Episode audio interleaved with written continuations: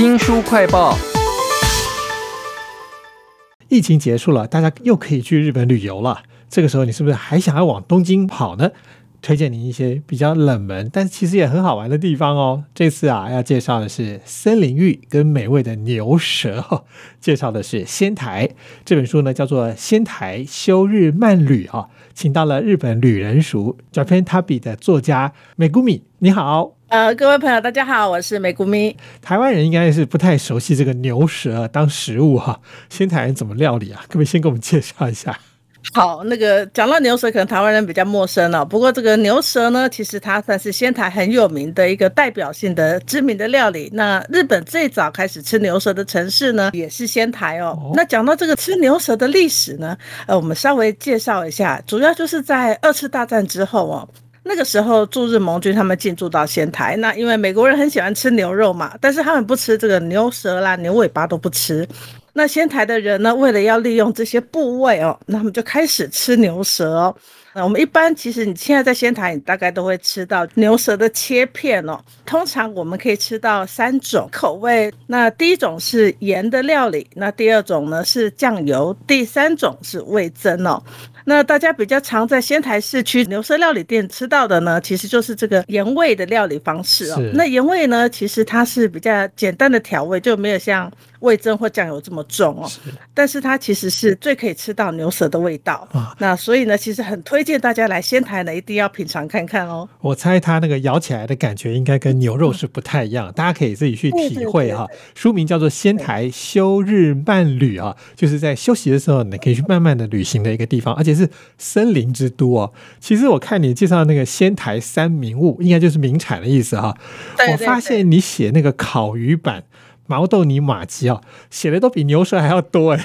我觉得让大家自己去看看到底为什么烤鱼版这么重要哈。现在这个新冠疫情三年了，这些有关于日本的旅游的书应该大受冲击吧？现在重新开始可以写了，不晓得你们有没有想说要加一点什么料啊，给大家不一样的观感呢？嗯，其实呢，就疫情期间影响还蛮大的。像我自己以前大概一半一半时间在台湾跟日本哦。这本书本来我我是在二零一九年其实已经交稿了，那后来呢，因为疫情的关系，我们也有稍微做一些调整。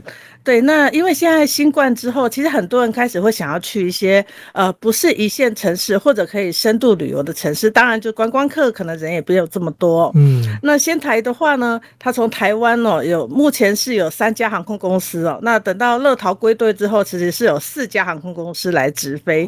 那所以从台湾呢是算是唯一地方机场有四家航空公司直飞的。哇，那大家每天都可以去仙台哦，是相当的便利。所以所以其实很推荐大家可以来仙台呢。那你除了可以进入这个东北地区玩一玩，它是东北的门户以外呢，另外因为呃，我为什么特别推荐仙台旅游，是因为我们刚刚提到它有直飞嘛，那它还有 JR 新干线也有停靠。那另外就是仙台还有市区的地下铁，也有观光巴士，嗯所以就算是女性一个人去旅行哦，你也可以享受这个仙台的旅游哦。是书名叫做《仙台休日慢旅》，而且讲到两个大卖点，一个就是羽生结弦哈，应该很多日本人都很迷他在冰上的舞姿；另外一个呢，就是他有战国古城、有四季绝景跟美人浴汤哈，这些东西都在这本书当中。那我想先大致上简单介绍一下，因为你一开始介绍只有。仙台市哦，写了很长，后面就拉大到整个宫城县哈，有没有一些比较有名的景点呢？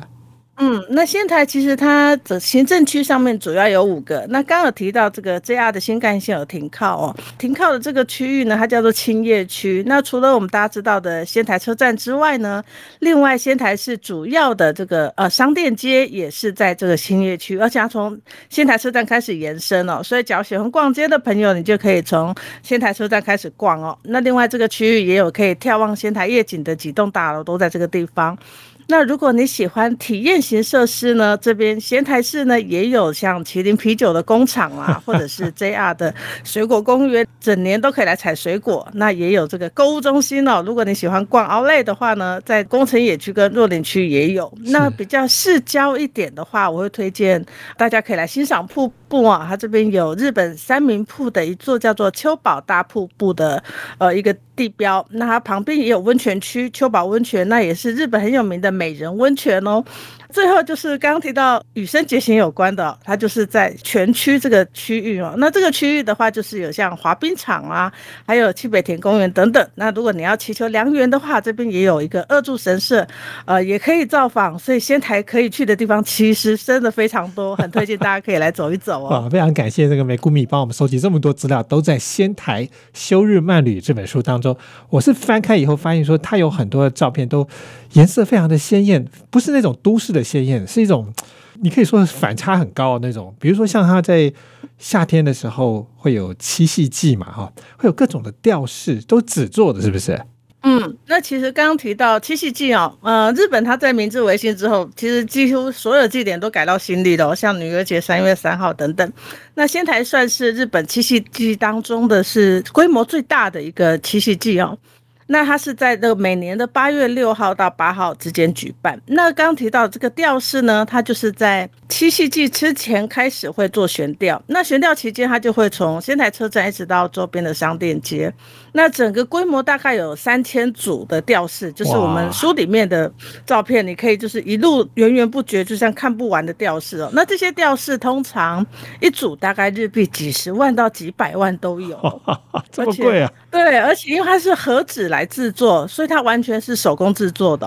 哇，那算是一个很大的看点。那除了你可以穿梭在这些吊饰之中散步之外，那有的地方它还会让你写这个许愿的祈愿纸，然后帮。帮你贴到吊饰上面来做祈愿哦。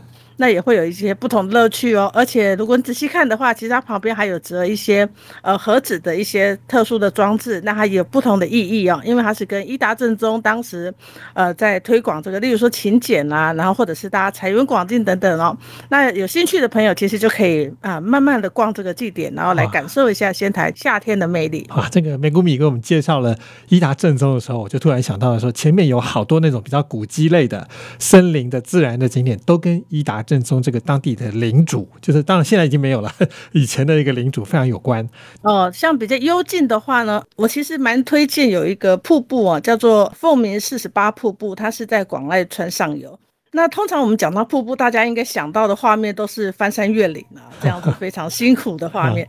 可是这个瀑布我很喜欢，就是因为你只要搭巴士，在车上睡一下就到了，而且那个 这个下车之后，瀑布就在你脚边了。嗯，对，那完全不用担心体能。那这个瀑布它主要就是在这个溪谷啊，那这个溪谷当中有分布相当多的瀑布，那你就是站在道路旁边的这个观景台呢，就可以欣赏到瀑布。那因为它这个流水重重的声音就很像凤凰鸣叫一样，所以有这个凤鸣四十八瀑布这个名称哦。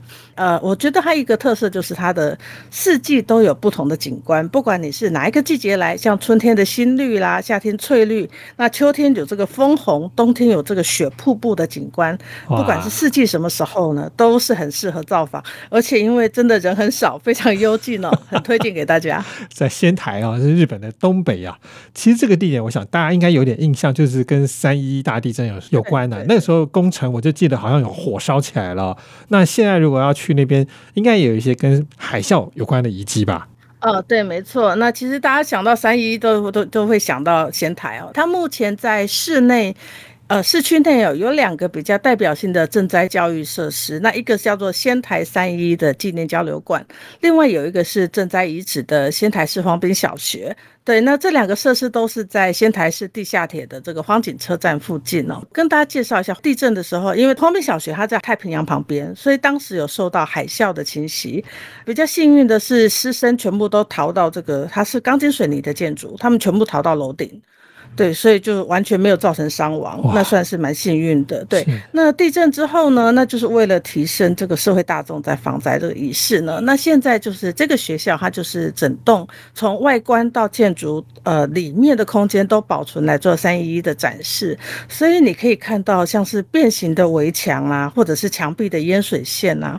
就是来到这边呢，你可以感受一下，就是天灾的可怕。是，其实这个荒民小学是在仙台靠近海边嘛，哈。我看你那个拉大到整个工程的话，还有一些很有名那个旅行团一定会去走的藏王树冰，那个因为太红了，所以我觉得大家自己去看看就可以了。休日漫旅里头还有好多美谷米给我们的私房景点，欢迎大家来看看哦。非常谢谢美谷米，谢谢您，谢谢。也请记得帮我们新书快报按个赞、分享以及留言，记得留点零用钱啊，帮我们赞助一下哦。我是周翔，下次再会。